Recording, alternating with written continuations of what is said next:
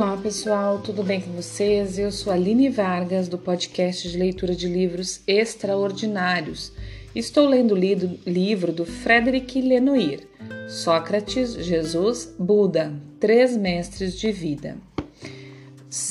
Vamos começar hoje o capítulo 10, o que diz a tradição mais tardia, certo? Uma boa leitura e uma boa escuta para nós. O que se tornaram ao longo dos séculos, as figuras de Sócrates, do Buda e de Jesus, na tradição filosófica ocidental, na tradição budista e na religião cristã? Os três corpos do Buda. Quando Buda morre, com a idade de 80 anos, sete dias de homenagem lhe são prestados pelo amplo círculo de seus discípulos e dos que reconheceram o caminho. E depois seu corpo é incinerado. Sua notoriedade está suficientemente estabelecida e sua mensagem largamente divulgada para que essa incineração provoque tensões que por pouco não degeneram na guerra das relíquias.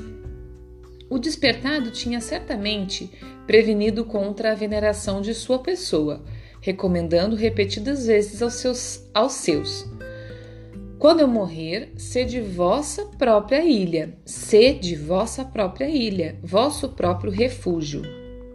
Todavia, o Sutra Mahaparinirvana do Cânone Pali conta que, numa última conversa com seu companheiro e discípulo Ananda, o Buda lhe explica a conduta a, ser, a seguir, tendo em vista a incineração de seu corpo concluindo deste modo: Numa encruzilhada deverão erguer uma estupa, e quem levar flores ou incensos ou pasta de madeira de sândalo ou fizer genuflexões e cujo espírito se tranquilizar naquele lugar, será para seu próprio bem-estar e felicidade.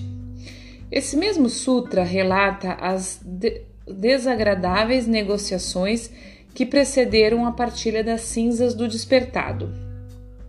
Elas são finalmente repartidas em oito pinhados iguais, enviadas ao oito, aos oito reinos nos quais foram erguidos estupas, monumentos nos quais as relíquias dos grandes mestres são guardadas para serem veneradas pelos fiéis, para recolhê-las uma lenda posterior diz que no século 3 a.C., o imperador Ashoka encontrou esses, esses estupas e novamente distribuiu as cinzas para erigir 84 mil relicários. Rapidamente, os discípulos se apressam em reunir as palavras e os testemunhos da vida do Mestre. O material recolhido é abundante: 500 arate fiéis que apararam, fiéis que apagaram a última centelha de paixão dentro de si, se reúnem em concílio na caverna das sete folhas para estabelecer o primeiro cânone do qual não sobrou vestígios históricos algum e do qual, e do qual cada escola apresenta hoje sua própria versão. A comunidade não reconhece autoridade central que servisse de defesa contra as heresias, mas se preocupa em preservar sua unidade, garantia da perpetuação dos ensinamentos. Ora, rapidamente aparecem divergências relativas principalmente à extrema exigência do caminho do Arate, ideal do santo perfeito, despojado de todas as paixões e maduro para a visão penetrante e para o despertar. Esse caminho é reservado a uma ínfima minoria. Não seria preferível tornar mais maleáveis as regras da exigência monástica para assegurar uma larga difusão do Dharma? Outros dois concílios se reúnem na metade do século IV a.C. em Vaisali e em seguida em como é que é? Pataliputra, onde o monge Mahadeva consegue a adesão da maioria, estabelecendo que a perfeição do Arati é ilusória. Ele considera como prova dos sonhos eróticos que sobrevêm a muitos deles, sinais que seus desejos não se apagaram completamente. Esse primeiro grande cisma resulta na criação de duas grandes tendências, que por sua vez se subdividirão em várias escolas.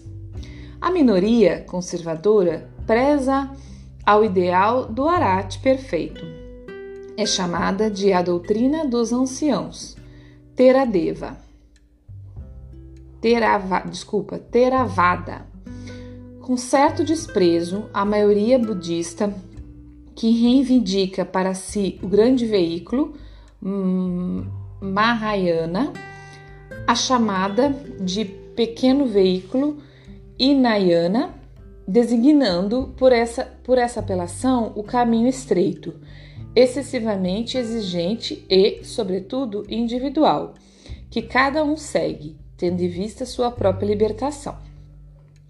Os seguidores do Theravada descrevem o Buda como um sábio bastante humano que alcançou o despertar, um mestre excepcional que soube adaptar seu discurso aos diferentes interlocutores até lhe dar 84 mil portas de entrada. Seguindo seus passos, quer dizer, seguindo sua experiência, um ser pode, como ele fez, libertar-se do samsara. Os seguidores do Maya, Mahayana, que se expandiu e se consolidou definitivamente na virada do século I de nossa era, propõem uma prática menos austera, oferecendo aos leigos a possibilidade de alcançar o despertar pela prática da meditação e da compaixão. Essa doutrina se baseia nos ensinamentos transmitidos pelo Buda, mas também em textos posteriores. O ideal deles não é o do Arati, mas o do Bodhisattva. Só um pouquinho, gente. Bodhisattva, isso um ser excepcional que não visa o nirvana, mas um despertar perfeito, permitindo-lhe permanecer ao samsara para libertar. Por seus ensinamentos, todos os que continuam a sofrer. É por causa dessa compaixão vivida, dessa grandeza, que o nome grande veículo foi dado a este caminho. Para os Mayanistas, o Buda não é o único mestre. Há milhares de outros Budas, tão numerosos quanto os, os grãos de areia da Ganges, do Ganges, nos diferentes planos da existência, e cada ser deve fazer o possível para se tornar um Buda, fim que muitos já alcançaram. Neste caso, o que é um Buda e, mais exatamente, quem é o Buda histórico?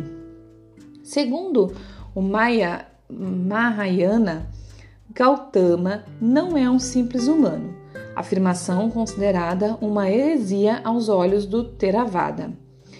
Ele é a manifestação, num corpo de metamorfose, de um Buda cósmico. Para compreender o que é esse corpo, é preciso analisar a doutrina, a doutrina do Trikaya, em outras palavras, dos três corpos do Buda, desenvolvida pelo Maya Mahayana. Esses três corpos coexistem no Buda, bem como em todos os Budas. O primeiro corpo, o mais sutil, desprovido de qualquer forma, é o Dharmakaya, literalmente o corpo de Dharma. É um corpo eterno, único, cósmico, o de um Buda primordial, por assim dizer, que representa a dimensão de vacuidade do despertado e que somente o ser realizado que se libertou completamente do samsara pode perceber. O segundo, o Sambokaya, Sambogakaya, isso, Samborogakaya, literalmente o corpo retro, de retribuição. é um reflexo do, do, do Dharmakaya. Ele aparece graças à acumulação de méritos e permite aos bodhis, bodhis, ai, desculpa. Bodhis, bodhis, nossa, gente, eu falei essa palavra há pouco tempo. Agora trancou. É, deixa eu, eu falar ela aqui, pronunciar de novo. Bodhisattva. Então, deixa eu ler de novo essa partezinha aqui. Ele aparece graças à acumulação de méritos e permite ao Bodhisattva realizar a budeidade. É um corpo perfeito, dotado das cinco perfeições, segundo a fórmula usual, que tem a faculdade de salvar do ciclo das reencarnações todos os que conseguem vê-lo. Finalmente, o terceiro é o Nirmanakaya, um corpo de manifestação ou de emanação. Por exemplo, o do Buda, o que o Buda escolheu por compaixão para com os seres, para renascer príncipe Siddhartha, tornando Gautama. Esses dois últimos corpos, o Sambhogakaya e o Nirmanakaya, que são duas manifestações mais grosseiras, entre aspas, do Buda primordial, formam o Rupakaya, o corpo perceptível. Observamos, porém, que nos sutras do Theravada, dos antigos, entre aspas, o termo Dharmakaya aparece frequentemente. Ele não representa um corpo cósmico, mas o corpus corpus dos ensinamentos, que sobrevive à morte terrena do Buda. Portanto, teoricamente, para os fiéis dessa escola, não se trata de subtrair ao Buda sua humanidade, nem de lhe conceder qualidades que não sejam deste mundo. Atualmente, as práticas devocionais dirigidas em primeiro lugar ao Buda são difundidas em todos os países de tradição budista. Neles, o Buda é, de fato, divinizado. Cabe dizer que o budismo popular, inclusive o que é praticado nos templos do pequeno veículo, oferece uma multiplicidade de deuses, demônios, bodhis, bodhisattvas. Sob todas essas representações, em particular as do Buda, as ofrendas se acumulam e os fiéis vêm implorar ajuda, proteção sobrenatural. As hierarquias são muito tolerantes com todas essas práticas, que elas consideram como um apoio que permite aos praticantes progredirem no caminho. Gautama não queria provocar idolatria. Apesar disso, porque os homens assim são assim feitos, ele não escapou da veneração ou menos da divinização. Então terminamos, pessoal, essa parte de Buda. É um pouco confusa pra gente, não é confusa, mas um pouco distante pra gente, né? Porque é uma cultura completamente diferente e, e, e com alguns rumores, né? Ela é bem antiga, né? Essa vinda do Buda. É, e aí é o que eu digo, né? Até mesmo em todos os outros, os outros é, religiões, as nossas mesmos do cristianismo, tem muito isso, né? E, e acaba que se perde às vezes o,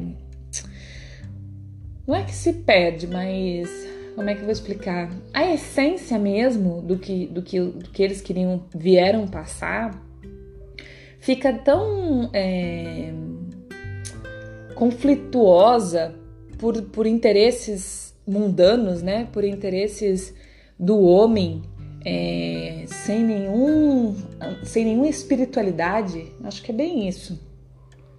É, eu falei aqui no outro episódio, acho que foi ontem mesmo, antes de ontem, né? Que o que importa é, e o que a gente precisa buscar é a espiritualidade, né? É o contato, é a conexão com nós mesmos e com o divino, né? com o divino, o divino, o divino que habita em nós e com os ensinamentos de todos os mestres que estiveram aqui, né? Eu, eu acredito muito que Buda tem muitos ensinamentos que, inclusive para nós que somos de outra cultura, é, também também nos, nos traz os, os, mesmos ensinamentos de, de Deus, né? Com, com outro olhar, por quê? Porque eram outras pessoas, é uma outra cultura, é um outro, outro mundo, né? Diferente do mundo ou do, da cultura que se instalou o cristianismo. Então eu acredito demais, demais, demais mesmo, que todos eles trouxeram a mesma mensagem, né? Mensagem do amor, mas de forma diferente, de apresentações diferentes, é... por tempos diferentes, né? Porque Buda a gente vê que morreu com 80 e poucos anos, então ele teve 45 anos de, de ensinamentos, né? Mas é, outros propósitos, né? A gente teve aqui, eu acredito muito que Chico Xavier foi um grande mestre, né? Foi um grande mestre, é, inclusive do cristianismo, né? Porque o espiritismo é a religião né, espiritista, espirit, o espiritismo é, fala do mesmo Cristo que todas as outras, né? Com algumas ideias diferentes, mas o, o, o primordial é o mesmo. E, e ele também morreu, né, com bastante idade e fez um caminho muito longo aqui. É, tem uma história muito forte, né, muitas coisas ensinadas. É, Para nós ele ainda é muito próximo, né? Então a gente não sabe se com o passar do tempo ele vai virar uma figura como para nós hoje é, é, essas outras figuras mais antigas. Para a gente ele ainda é muito próximo, faz, muito, faz pouco tempo que ele, que ele passou por aqui. Mas de qualquer forma, acho que ensinou muito e trouxe muitas mensagens importantes da, da fé, do amor, da caridade, né? É, é, é, é, sem olhar, gente, o que cada um acredita, né? Sobre essa questão de espírito, de não sei, de ter encarnação, de não ter é, focando no principal, porque é isso que eu acredito, que todos trouxeram mesmo, a mesma mensagem, a mensagem do amor, a mensagem de olharmos para nós mesmos, porque tudo, tudo, tudo, tudo, tudo tá dentro da gente, gente. É impressionante quando a gente começa a olhar dessa forma, quando a gente começa a viver dessa forma, como a gente vê que nada, Nada está fora, nada, nada, nada, nada, nada está fora. Tá tudo dentro da gente, tudo. Como a gente interpreta as pessoas, como a gente vive a vida, como a gente sente o que vem do outro, como a gente sente a fé, como a gente acredita em qualquer uma das religiões, acredita em Deus, tudo isso está dentro da gente, muito dentro da gente. Tudo, tudo, tudo está dentro da gente é, todas as dores, tudo que nos incomoda está na nossa psique, né? Dentro do que a gente já viveu, de traumas, de dores, de coisas que a gente, a gente nem e muitas vezes nem faz ideia que tá lá em algum cantinho incomodando, né? A gente costuma falar que dentro de um adulto é, difícil, é, né? Que a gente vê assim uma pessoa muito rancorosa, muito brigona, muito agressiva, ou muito fechado, muito quieto, muito coisa. É... Ou até mesmo pessoas muito dóceis, aquelas que ri para tudo, aquelas que acham tudo bom e que tudo tá bom, dentro do seu inconsciente tem dores tão grandes, tão grandes, que fazem elas reagir dessas, dessa forma. Então, é, tudo precisa ter um equilíbrio, certo? E esses ensinamentos desses mestres é exatamente isso. A gente precisa tirar a nossa essência, entender a nossa essência, como a gente acredita, pegar, né, e, e, e aplicar na nossa vida e para com todos os nossos entes, né, queridos, familiares ou não, ou, né, e até mesmo estranhos, né? Porque somos todos irmãos, viemos todos do mesmo lugar e vamos todos para o mesmo lugar e fazemos parte do mesmo lugar, estamos conectados todos, né? Energeticamente, espiritualmente. É, é a gente interiorizar a mensagem principal. A mensagem principal é o amor. É, ninguém é diferente de ninguém, ninguém é mais ou menos. É, somos todos, todos, todos, todos, estamos todos no mesmo processo. Alguns mais evoluídos, outros menos. Alguns com as suas dores mais resolvidas, outros menos. Porque você pode ter certeza, gente. Mas é certeza assim, ó. Eu não, eu não, não tenho dúvida nenhuma.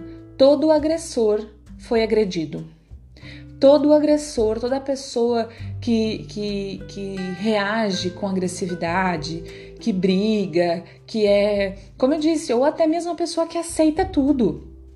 Entendeu? É, existe uma dor lá dentro. Então, sempre que alguém agir com você, e outra, e outra, o que eu falei antes, muitas vezes a pessoa nem agiu com você é, como você achou que foi porque na verdade tem uma dor dentro de você que conectou com aquela, aquela, aquela ação daquela pessoa e fez doer, mas não necessariamente foi o que a pessoa fez, mas foi o que você sentiu, certo, gente? Então, em relação à fé e esses mestres que a gente está lendo, é o que você sente. É o que você sente que importa. É, se o que você sente transforma a sua vida para melhor, você fica uma pessoa é, mais amorosa, mais caridosa, que respeita mais o outro, que, que, que pensa mais em você mesmo, no sentido assim, eu vou olhar para mim e não vou criticar o outro, né? E nem a mim mesmo, não vou me julgar e nem julgar o outro, né? Eu vou sempre tentar melhorar. Aí sim você está em conexão com o que realmente importa, tá bom? Gente, um grande beijo, até amanhã. Bom dia, boa tarde, boa noite. Muito obrigada.